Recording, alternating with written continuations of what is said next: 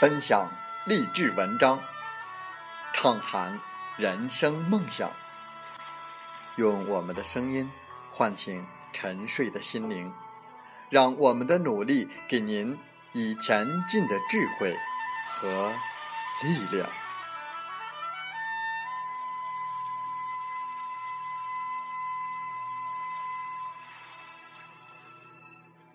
打开心门，朝向大海。让我们的梦想迎风展翅，扬帆远航。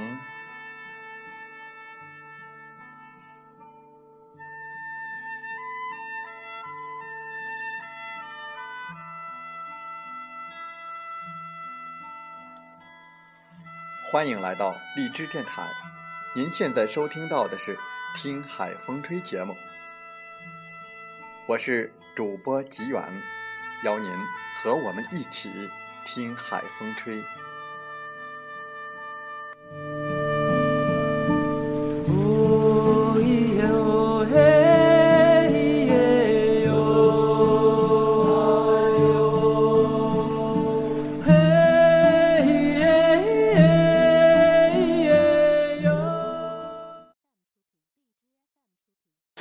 在本期的《听海风吹》节目中，我们。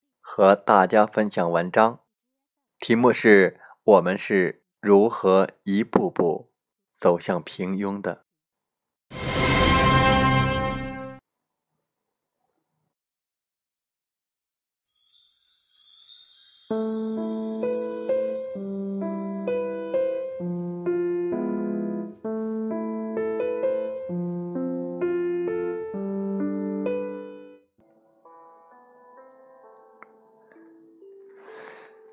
二零零四年，从北大退休的钱理群教授，在南京师大附中开了一门名为《鲁迅作品选读》的选修课。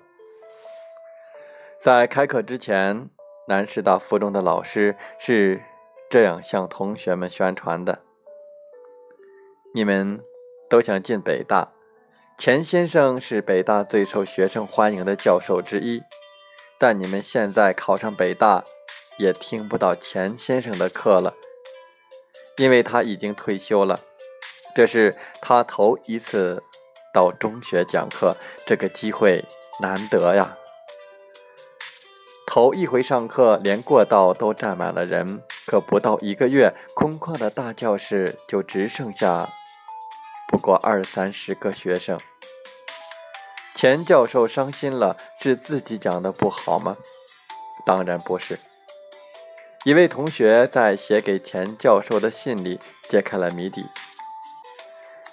我们不是不喜欢听您的课，而是因为你的课与高考无关，宁愿在考上北大以后，再毫无负担的。来听您的课。上中学与高考无关的课。不学；到了大学与就业无关的知识。不问；到了职场与生计无关的事。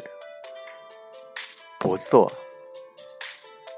对于极力追求有用人生的人们而言，从这一刻起，他们就向着那条漫长的平庸之路迈出了第一步。钱理群教授之所以想在退休后投身基础教育，就是因为对中国大学教育失望了。他曾说：“中国的大学。”培养出来的都是精致的利己主义者。那么，国外的大学呢？耶鲁大学的一个教授写了一本这样的书，书名叫做《精致的绵羊》，说这些顶级高校培养出来的都是像绵羊一样听话的优等生。表面上看，这些学校强调创新人才，强调个性发展。但实际上，这个社会对于个性的评价标准有十分的类似，导致学生们说同样的话，看同样的书，做类似的课外活动，关心类似的问题。他们不知道什么是真正的创新，只能相互模仿，生怕跟别人不一样。大多数学生毕业后都进入了金融和咨询行业，也是因为大家都这么做，而且这个行业收入高，只要名校就收。这不就是一群群的绵羊吗？我曾经对一位著名大公司的 HR 表示过羡慕，他们手里永远有一大把名校的应聘名单，而他却向我。大倒苦水。这些名校的毕业生，一个个看都很优秀，很有个性，表达能力很强。但是放在一起看，你总觉得他们都是一个模子里出来的，你几乎可以看到他们几十年后的样子。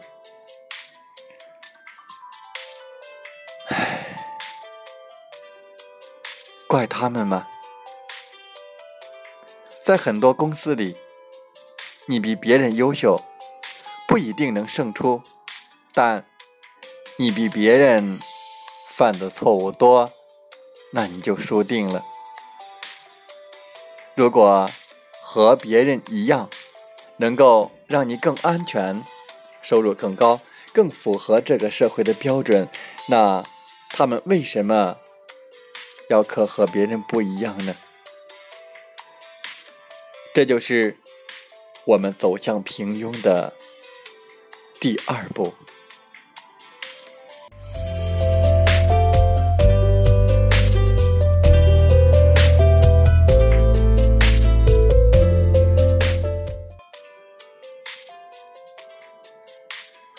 几年前，我的一个同事。到工商局办理公司的一个手续，跑了几趟后，忍不住很有风度的破口大骂。当然是在回来之后，大概是问题比较特殊，每次遇到的办事员又不一样，每次都会提出不同的要求。其中一些所谓的不合规范的地方，正是上次的办事员要他改的地方。这一修改，反倒变成不合格了。就这样跑了几趟，总算材料齐了，可最后公司抬头又出了问题。拜托，这么大的字，你们是第一次看到吗？你们也是公务员考试出来的社会精英，就没有能力一次性把问题都指出来吗？我相信这些办事员。绝不是故意玩弄我的同事，他们只是被一根一尺长的绳子紧紧地拴在了一个叫做职业化的木桩上。对于他们而言，标准重于目标，程序大于服务。这一尺长的绳子就是整个世界，这就是走向平庸的第三步。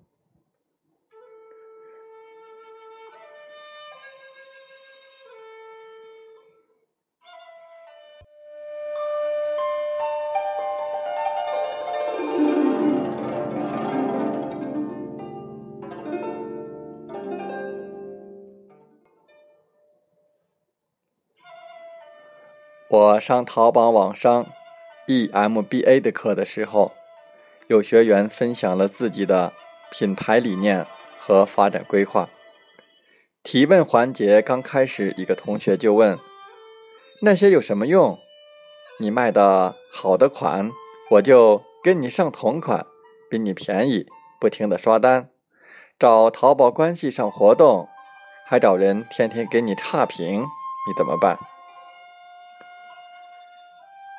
对不起，这是 EMBA 的课堂，为什么你们第一个念头就是这种下三路的烂招呢？前天微信自媒体出了大事，微信官方突然打击刷流量的技术，导致一大批自媒体大号被扒了底裤。那些年广告收入上千万的号，竟然大部分阅读数都是刷出来的。做淘宝靠刷单，做 APP 靠刷榜，做微信靠刷阅读，做直播靠刷观众，一个字。刷，这是我们互联网精英的社会贡献。他们津津乐道于低维打击高维，满足于用破坏市场手段维护生存。他们相信大风来了，猪也能飞上天。他们觉得自己特委屈，别人都这么做，你不做就活不下去。当他们认为这是一个人人有罪的世界，而唯一的罪过就是被抓住时，这就是走向平庸的第四步。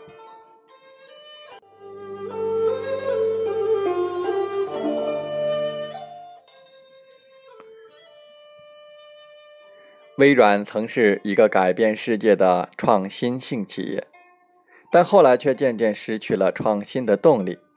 前副总裁布拉斯曾在《纽约时报》撰文反思，文中举了一个例子：十几年前，研发团队曾发明了一种用色点显示文字的技术，这是电子书显示技术的一个突破。但微软的其他部门不干了，Windows 部门说。这个技术显示某些颜色时，字体会失真。Office 部门说，这个技术太模糊，看得他头晕。便携设备部门表示支持，但有个条件：这个项目得由他们负责。于是，这个技术在各个部门扯皮，扯了十年之后，才开始应用到 Windows 当中。我曾在东方卫视看过一个谈话节目，里面一个食品专家信誓旦旦说工业明胶绝对不可能做出果冻来。谈话节目立刻变成钓鱼节目，记者马上放了一段事先准备好的暗房镜头，证实地下工厂确实可以用工业明胶做出这种以假乱真的果冻。可这位专家仍然微笑着坚持：“这不可能，不可能。”我发现，当专家们发现自己的经验被科技发展挑战时，他们通常会闭上眼睛，用权威坚持自己错误，否则又能怎么办呢？弱小不一定导致平庸，傲慢才会。一个傲慢的人，不仅自己在走向平庸的路上回不了头，还会竭力让这个世界也变得平庸。有一万条道路将带我们走向平庸，却只有一条能够帮助我们摆脱。土豆网的前 CEO 王威讲过这么一件事。当年土豆网在美国上市，王威忙中抽空请自己在美国的老师吃饭。聊到上市，老师问他：“除了做这个公司，这几年你还干过什么？”王威想了想说：“我还写了一个话剧，写了一些小说，还去过很多地方旅游。”老师说：“还不错，没白活。”如果只是搞了一个上市公司，那就白活这么多年了。比起马云、马化腾、王威都不算成功，但他毫无疑问是一个活明白的 CEO。凤凰卫视有一档节目《锵锵三人行》，在开播之初是一个标准的谈话节目。三个主持人说的所有的内容都是事先写好的。播了一段时间，收视不好，凤凰台决定撤掉此节目。在节目临终的一个月，窦文涛开始破罐子破摔，三个人跑题像跑火车似的，收视率却神奇的一路飙升。窦文涛把自己的私人体验变成一个我一个朋友的故事，引诱嘉宾跟他胡吹乱侃，四言无忌。结果是这个节目越来越真诚，形成了他自己的个人风格。在人人喜欢套路的时候，多点个人风格才是避免平庸的道路；在人人把有趣当春药的时候，多点深刻的痛苦才是避免平庸的道路；在人人选择趋利避害时，坚持做一个死板教条的人才是。避免平庸的道路，人人都在追求有用成功的人生，反而那些看起来无用的事、做起来很笨的事、看起来没人理解的事，才会让你避免重复平庸的道路。一片树林里分出两条路，而我选择了人迹更少的一条，从此决定了我一生的道路。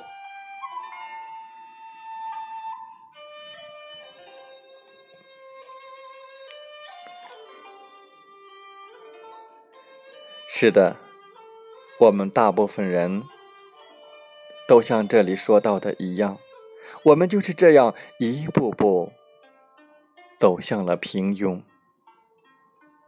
不知道对您是否有所感触呢？不要人云亦云，不要盲目跟从，做好自己。才能够走好自己的路，才不至于我们像其他人一样的步入平庸。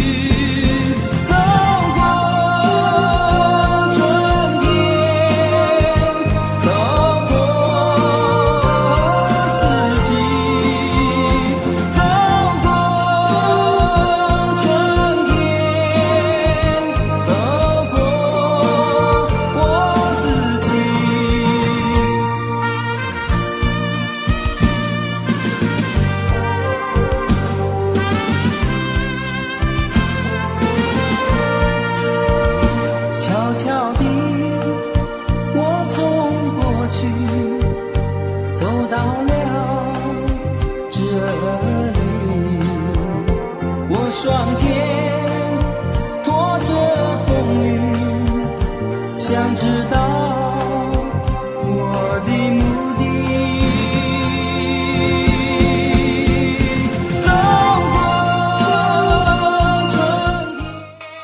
好了，在节目就要结束的时候，我想说感谢您，感谢您和我在荔枝电台相遇，更有幸通过电波交流。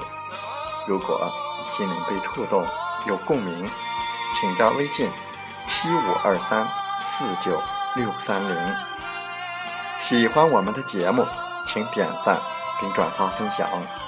为方便收听，请订阅“听海风吹电台”。我们下期再会。